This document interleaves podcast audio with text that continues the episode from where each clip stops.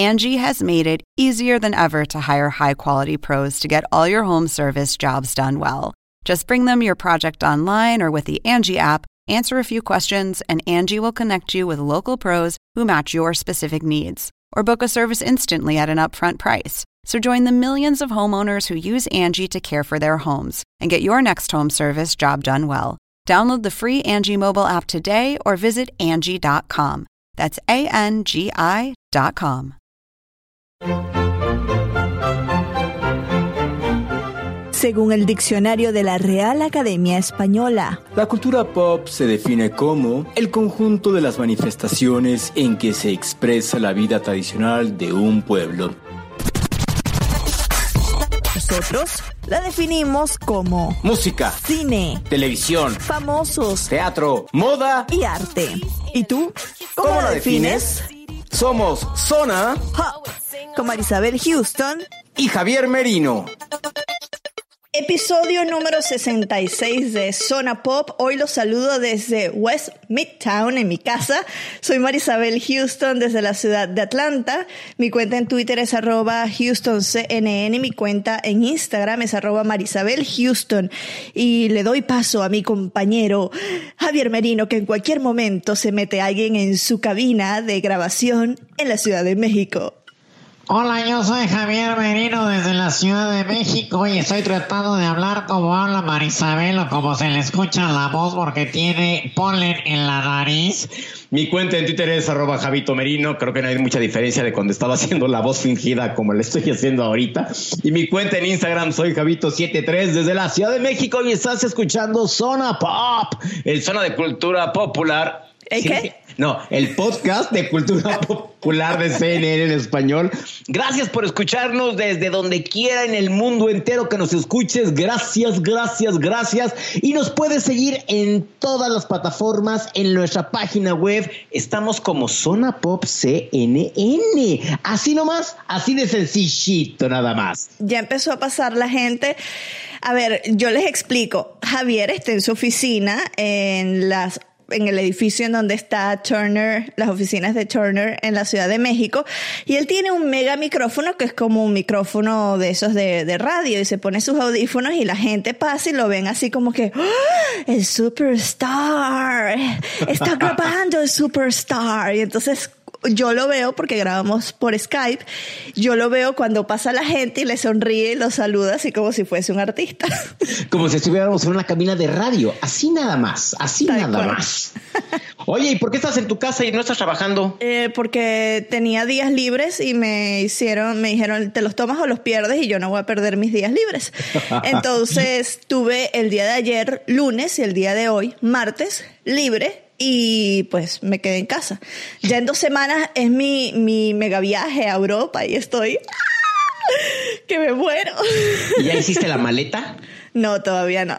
Tú sabes que yo hago la maleta siempre el día antes. Oye, ¿y a bueno. dónde se van a ir de vacaciones? Ámsterdam, Berlín, Praga y Viena. No, pura ciudad del pecado europeo, ¿eh? Pura ciudad del pecado. ¿Qué? O sea, van a, vi- vi- ¿vienes a visitar lugares así pecaminosos o algo así por el estilo?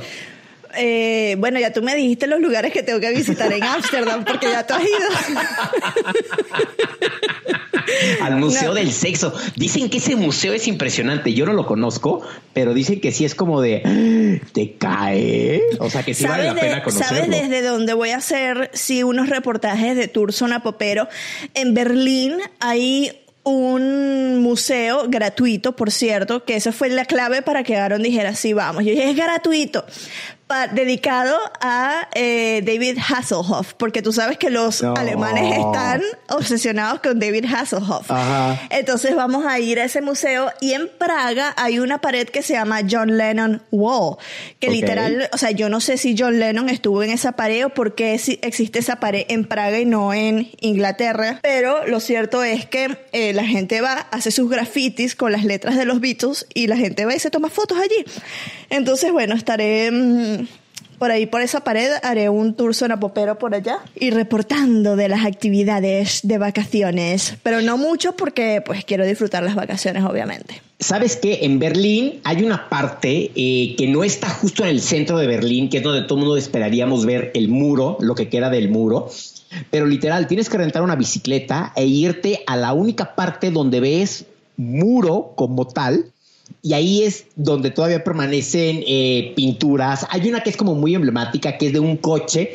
Hasta donde yo recuerdo es un coche color azul que está como atravesando la pared y tienes que ir ahí literal y ver esa parte del muro, porque además tienen un par de restaurancitos, cafecitos, y es, o sea, sí te deja como pensando, cuando yo fui estaba haciendo frío, entonces tú estabas... Estaba todavía la pared, el muro.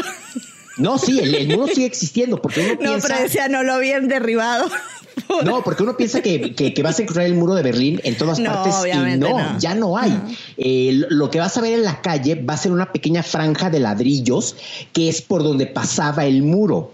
Y entonces de repente vas a ver que va eh, esta línea de ladrillos por el piso y de repente, ¡pum!, choca con un edificio. Lo que pasa es que el edificio lo construyeron después, de que tiraron el muro, pero por ahí pasaba el muro. Y entonces esta parte que está frente a la puerta de Brandenburgo eh, es como muy impresionante. Pero si rentas la bicicleta y te vas, la verdad no recuerdo por qué calle, pero tú, o sea, le preguntas a cualquier persona, oye, ¿dónde está el, muro, lo que queda del muro? Y te dicen, pues literal, agarra esta calle y derecho, derecho, derecho, derecho, derecho, hasta que lo vas a ver.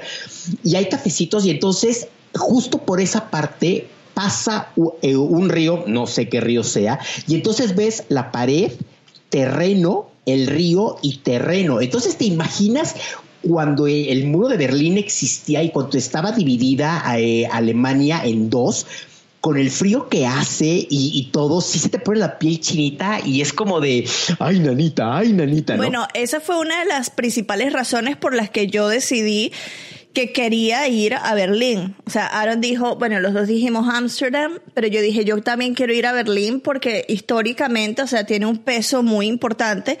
Y yo no me recuerdo si fue en la secundaria, en la prepa para ustedes en México, o si fue en la universidad ya que estudiamos algo y vimos una película que tenía que ver sobre eh, cuando derrumbaron el muro de Berlín. Entonces siempre me ha llamado mucho la atención esa parte histórica y además en Sense 8, si te pones a pensar en Sense 8 mostraron Ámsterdam y mostraron Berlín. Entonces creo que voy a ir a hacer un, tomarme fotos en los lugares en donde grabaron en Ámsterdam y en Berlín la serie.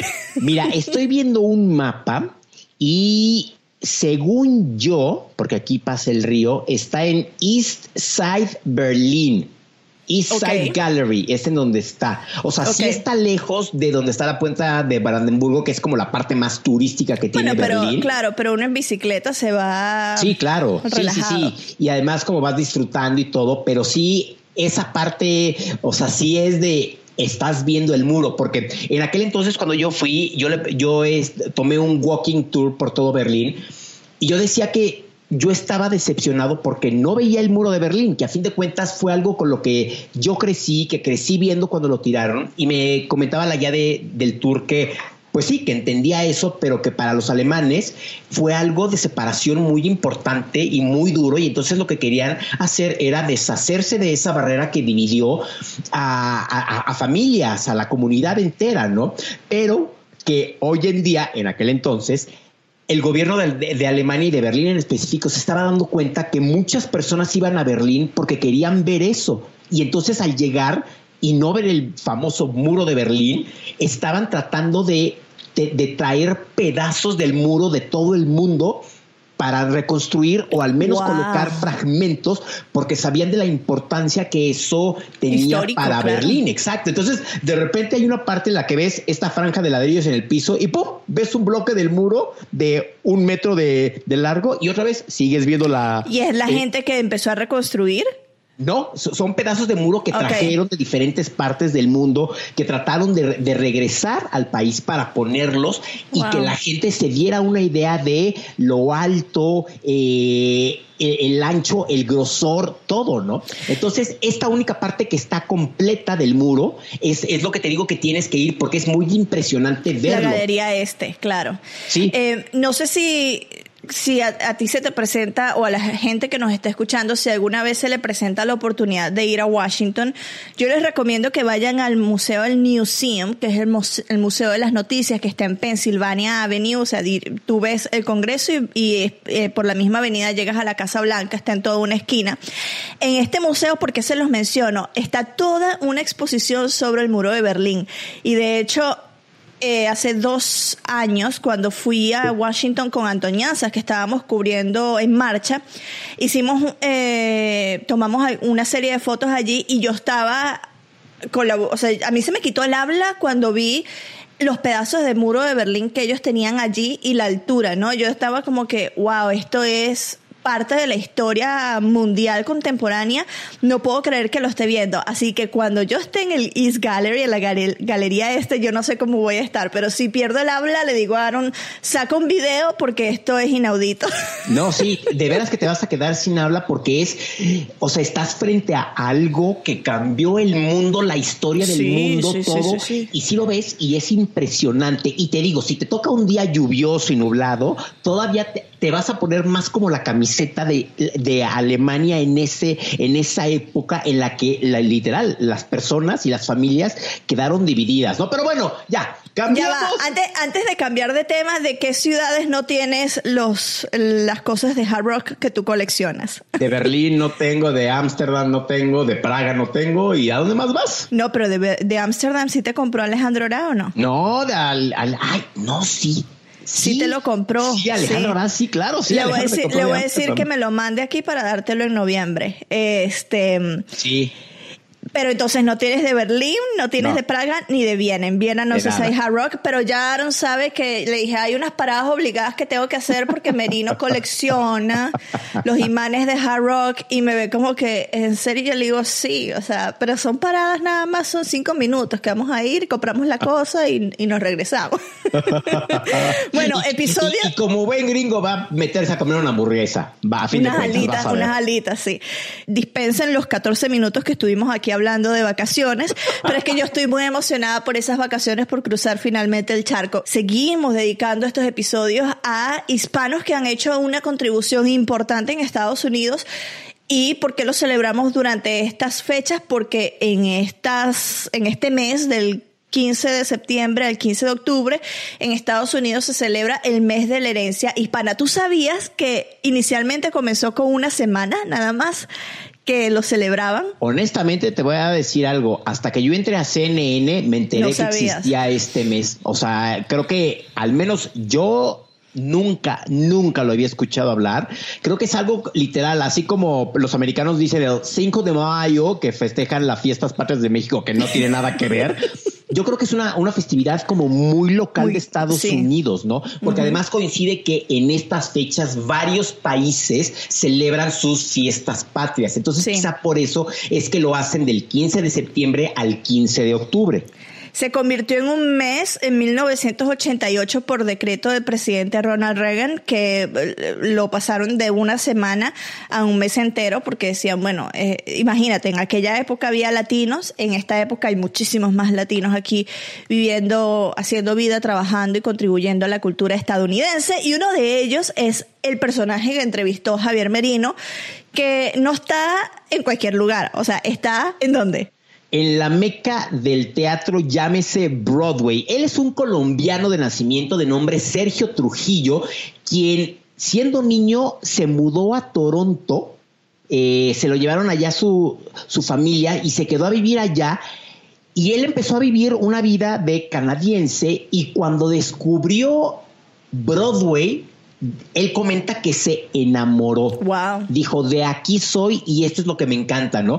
Y con el tiempo él tomó clases de baile, eh, empezó a aparecer en diferentes comedias musicales como bailarín, hasta que pum, pum, pum, fue subiendo, fue subiendo y hoy en día es y me atrevo a decirlo, Marisabel, el mejor coreógrafo y el más deseado por todas las producciones. Él lleva más de 12 musicales coreografiados. O sea, entre los musicales que él ha coreografiado está The Adams Family, que es la continuación de la serie de televisión y la película, que además es, muy buena. A, mí me gustó mucho ese musical. Eh, también coreografió uno que se llama, que es muy importante, que es Memphis. Y más reciente, hace un par de años, puso la coreografía de On Your Feet, la vida de Emilio y Gloria Estefan, y el más reciente que se estrenó hace unos meses apenas, el musical de Donna Summer, basado en canciones de Donna Summer, uno de los íconos de la música disco en Estados Unidos. Entonces, imagínate hablar con, con él fue espectacular. Y a mí que me gusta el teatro musical, bueno, me sentía como pez, como pez en el agua, ¿no? Entonces. ¿Cómo llegaste a él? Resulta ser que tenemos una amiga. Ariana Aristizábal. Exacto, que literal, ella, o sea, ya nos conoce muy bien y me escribió de, oye, pues tengo a Sergio Trujillo, uno de los coreógrafos más importantes, ¿te interesaría? Y yo, ¿qué? Por supuesto que sí. Y entonces, literal, así lo coordinamos y, y hablamos con él. Y además, Resulta ser que la pasada entrega de los premios Tony a lo mejor del teatro en Estados Unidos, uno de los números que más llamó la atención fue el de Donna Summer. Y entonces, eh, cuando yo lo vi, resulta ser que salen todos los bailarines vestidos de blanco en un traje de Shakira y canutillo brillante. Y casualmente, el número final de fama salíamos todos vestidos con un traje igualito. Entonces. ¿En serio? Sí, sí, sí, fue como pura Fue un flashback para ti. Cañón, cañón. Entonces, eh, estuvimos platicando de, de, este musical, de qué tan difícil o qué tan fácil es coreografiar unas canciones con las que todo mundo hemos crecido, quizá, bueno, no todo mundo, sino la gran mayoría de los que son de mi edad para arriba. No, bueno, pero también hay gente más joven que tiene cultura y ha escuchado esa música, vamos a decirlo, ¿no? Como yo. sí. sí, claro, por supuesto. Y entonces yo le decía, bueno, pero a ver, ¿y cómo es que sacas una coreografía? Te paras frente al espejo y un, dos, tres, cuatro, mano derecha, mano izquierda, cabeza, cabeza, giro, giro, o, o cómo le haces, ¿no? Y este, y bueno, ¿te parece que escuchemos la entrevista? Vale.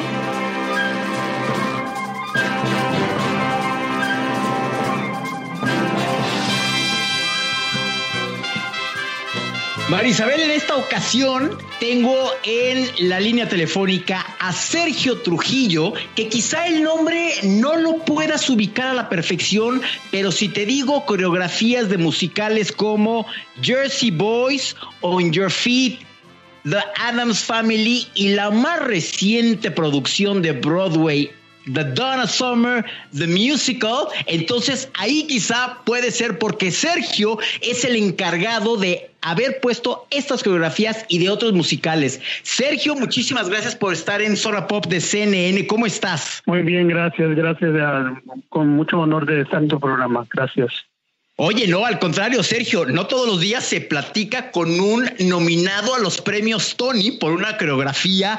Por ¿Cuántos musicales has coreografiado, Sergio? Ya en Broadway voy a, llevo 11, ya voy rumbo a mi, a mi 12, número 12, el próximo, la próxima primavera, cuando haga el, nuevo show que se llama Too Proud, que es de los Temptations. Wow, con pura música que todo mundo en algún momento hemos escuchado. Y justo a eso te iba a preguntar en relación ahorita al musical de Donna Summer. ¿Qué tan fácil o qué tan difícil es montar una canción a una puesta en escena con canciones que han sido un ícono dentro del mundo musical? Pues imagínate, para mí, especialmente con lo de relacionado a lo de Summer, del, del musical de Donna Summer, yo crecí en, en, en, Norteamérica en los años 70. Llegué a Canadá cuando tenía 12 años en el 76, o sea que llegué, llegué me plantaron exactamente en el momento en que comenzó a, caer el, a caer el disco. Entonces, fue música que yo crecí, que la escucho, que la sabía, entonces para mí fue algo que era muy cercano a, algo que, conozco y que sé y que tengo muy, muy profundamente dentro de mí. ¿Recuerdas cuál fue el primer musical que viste y que te marcó en tu vida? Sí, yo vi a um, Sweet Charity, la vi en, en Nueva York eh, hace casi 30 años, en 1987.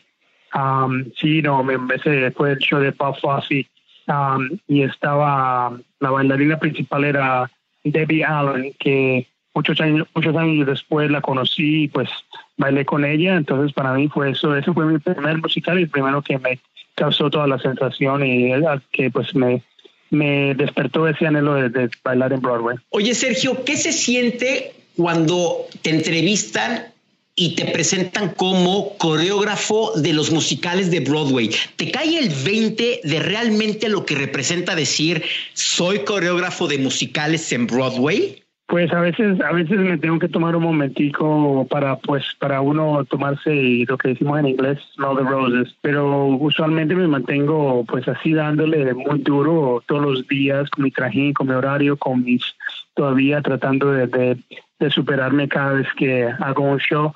O sea que nunca me, me tomo el momento de decir, oh, soy coreógrafo de Broadway. Siempre sigo, sigo adelante, ¿entiendes? Es muy importante para mí seguir tratando de, de, superarme y pues tomar este momento que tengo la oportunidad de, de, hacer las coreografías y shows de Broadway y tratar de seguir haciendo la mejor manera que lo pueda hacer. Oye, Sergio, en los últimos años ha habido un, creo yo decir correcto, ha habido un, aumento, un incremento de artistas latinos en Broadway y lo vimos eh, más específico en West Side Story o Amor sin Barreras, donde prácticamente la mitad del elenco era latino por obvias razones. ¿Qué sientes tú al ser latino y ver que en Broadway hay cada vez más latinos? Sí, pues para mí es muy importante en este momento en el que estoy en mi carrera de poder no solamente representar, pero tratar de, encontrar manera en la cual yo pueda traer al, a Broadway contenido, shows que tengan contenido de temas latinos, que pues que tengan, que le puedan dar la oportunidad a otros latinos, a otros chicos latinos.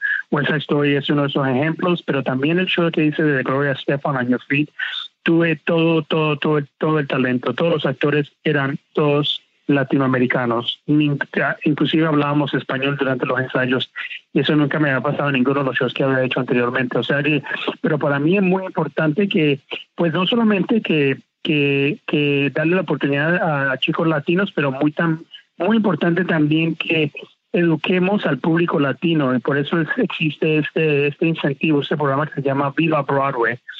Um, que es una, una, un programa que para tratar de desarrollar, atraer puentes entre la, entre la, la comunidad hispana y, y, el mundo de, de Broadway aquí en, en Nueva York. Y es justo a donde iba porque Viva Broadway se celebra justo en el momento del mes de la herencia hispana y es el momento en el que los hispanos en Estados Unidos tenemos que demostrar que somos grandes, que somos como cualquier persona que si se pone un sueño lo puede llegar a cumplir, ¿correcto? Sí, no, no, pues yo soy, yo soy un ejemplo de eso que me motivé, me tomé mi carrera, tomé, trabajé mucho, hice muchos sacrificios y siempre he soñado mucho y mira, pude alcanzar todo lo que, lo que yo puedo alcanzar. Y para mí, yo soy, para mí yo soy muy involucrado en, este, esta organización que es Blue Broadway y es importante que celebremos el, en el, el mes de, septiembre lo que llamamos el Spanish Heritage Month y vamos a tener una celebración ahí en, Times Square, ah, donde vamos a tener, va a, haber, un concierto gratis y vamos a traer diferentes estrellas latinas de Broadway. Ah, y pues me encantaría que la gente venga a, ver lo que y despierten y que se que se comiencen a, pues a, a, como te dijera a, ir a visitar a espectáculos de Broadway porque son lindos y me, encantaría que los latinos se, involucren y que tomen parte de este de esta misión de que está detrás Viva Broadway. Fíjate que el año pasado platicábamos Marisabel y yo con eh, quien está ahorita protagonizando el musical Dando Vida a Emilio Estefan con Mauricio, eh, de, lo que se sentía estar como mexicano en Broadway. Lo mismo eh, platicábamos con definitivamente con una de las actrices de teatro musical que, en México ha causado mucho furor, que estuvo protagonizando Chicago en México, que estuvo en otras producciones como Rent y que por supuesto está en, en Chicago con Bianca Marroquín también. Y como mexicanos que estamos más cercanos a Estados Unidos, el decir soy mexicano, soy latino y estoy en Broadway quiere decir que soy un buenazo de primera. Y es justo lo que yo te quería decir y preguntar, Sergio. Tú que has coreografiado tantos musicales, ¿Cómo es que preparas la coreografía de un musical? Literal, te paras frente a un espejo, escuchas la canción y empiezas pa de buré, pa de buré, se echa, se echa, se yete, tap, por acá. ¿Cómo, ¿Cómo le haces? No, primero que todo quiero comentarte que para mí Mauricio es una estrella increíble. Uh, tiene un, un, talento único, es, es, es grandísimo, es, es un, un chico muy lindo, muy con mucha pasión y mucho talento. Y y Bianca también, ambos, ambos los conozco mucho, a ella también, y pues son, representan a, a México con mucho orgullo, quería contarte eso. En términos de mi, de mi, cómo hago mi coreografía, mira, yo comienzo, es un, es un, es un proceso, es un proceso porque yo tengo que leer el escrito, tengo que escuchar la música y comienza a fermentar esa, las ideas en mi cabeza.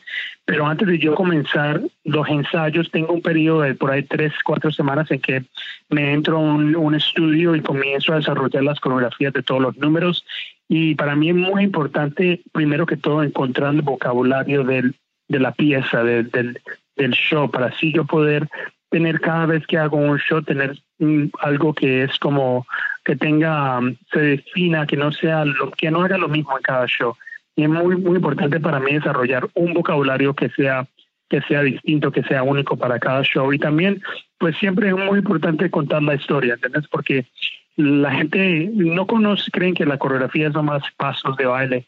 Y es muy importante que sepan que como coreógrafo uno tiene que ser escritor porque siempre cuando uno para de actuar y comienza y después se sigue contando la historia cantando y uno tiene que seguir contando la historia cuando la cuando los actores están bailando y para mí es muy importante y es algo que tomo en mucha consideración cuando estoy en el estudio y estoy examinando y estoy creando la coreografía para los shows. Te voy a hacer una pregunta difícil, Sergio, que a mí siempre me la pregunta Marisabel, mi compañera. Dime tu top 3 de musicales favoritos hoy en día. Te voy a, decir todos los míos. Jersey, Boys, Memphis y, On Your Feet. no, pero que, que, podamos ver hoy en Broadway. Así, si yo voy este fin de semana a Broadway, ¿qué musicales no me puedo perder? Uh, Summer, Jersey Boys y ¿cuál otro? Mm, Visit. Ok, ok. Sergio, ¿qué nos puedes decir de el musical de Donna Summer, porque la verdad eh, yo también estoy atrapado en los ochentas y ese es el hashtag que siempre uso. Yo también de chiquito pues escuchaba las canciones de Donna Summer. ¿Cómo, qué tan fácil o qué tan difícil fue tratar de transmitir la vida de un ícono que todo mundo conoce sus canciones y como dices, escribir y contar una historia a través de los bailes? Sí, mira, eh, lo importante de nuestro show primero que todo es el concepto en el cual nosotros contamos la historia. O sea que no tiene, la historia no se cuenta de una manera lineal, sino que tiene episodios y la historia es contada por tres, tres diferentes donas. Hay una que le llamamos Duckling Donna, que es cuando ella era chiquita, Disco Donna, que es la Donna Summer que conocemos, y Diva Donna, que es la última, la, la pues cuando hasta hasta el momento que ella que ella murió y entonces eso eso me ayudó mucho en términos de crear la coreografía porque siempre la estaba creando del punto de vista de cada uno de los personajes o sea y también cada una de ellas tiene sus propios catálogo de, de, catálogo de música, ¿entendés? O sea que, pues para mí fue algo que no, no fue fácil, pero pues algo que me ayudó mucho en la creación de los de los bailes. Ahorita que mencionabas eh, On Your Feet, hace dos años nuestra compañera de trabajo María Santana te entrevistó y platicó justo contigo en el mero corazón de Nueva York, en Times Square, y la pusiste a bailar salsa en pleno Times Square. Y yo platicaba con María Santana y le decía que te iba a, a entrevistar y me decía, por favor, mándale a Sergio un abrazo y un beso muy fuerte porque me hizo bailar en Times Square. Algo que debes de tener sin duda es que no te dé pena bailar y que te guste bailar y que tengas esa, ese ritmo, ¿no? Muy importante para un coreógrafo que ellos, un coreógrafo que saber bailar porque yo siempre, tipo, como te digo, cuando estoy planeando mis shows, siempre me entro en un estado de, de físico y también me entrego a mi trabajo y pues tengo que bailar porque imagínate, si yo no sé cómo se siente la música, cómo se expresa la música, cómo se expresan los personajes de cada show, cómo voy a poder decirle a mis actores que tienen que hacer esto, que hacer lo otro. Es muy importante, muy esencial, porque me parece que es como alguien que sea pianista, si no sabe tocar el piano, o violinista, si no sabe tocar el, el, violín, para, o un pintor que, que uno pues sepa hacer el arte que uno practica. Sergio, para terminar, eh, tengo un mensaje de Marisabel, mi compañera de conducción que hoy no está con, con nosotros. Me dice, por favor, yo que tengo dos pies izquierdos y que Además, Sergio, te tengo que decir, Marisabel nunca, nunca ha visto un solo musical, no sabe lo que se ha perdido en su vida. y, me dijo, por favor, dile a Sergio que me dé dos consejos para yo medio empezar a bailar sin hacer el pa de buré, pa de buré, chasé, chasé, chasé, chasé, yete. ¿Qué le podrías aconsejar a Marisabel? Dile a Marisabel que por favor que le dé despacito, despacito y despacito.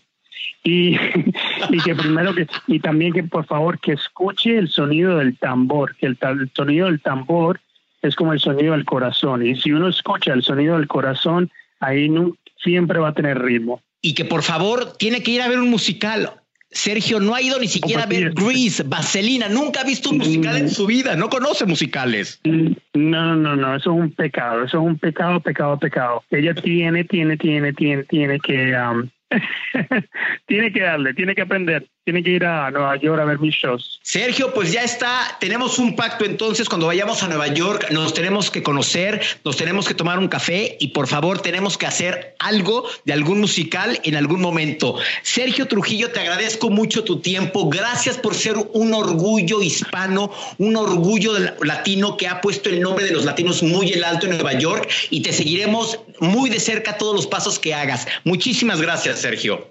El placer es todo mío y por favor todos no se olviden, viva Broadway, que comienza el, 25 de septiembre en Times Square. Es un concierto gratis y van a estar grandes estrellas de Broadway de todos que son latinas. Me gustaría verlos ahí.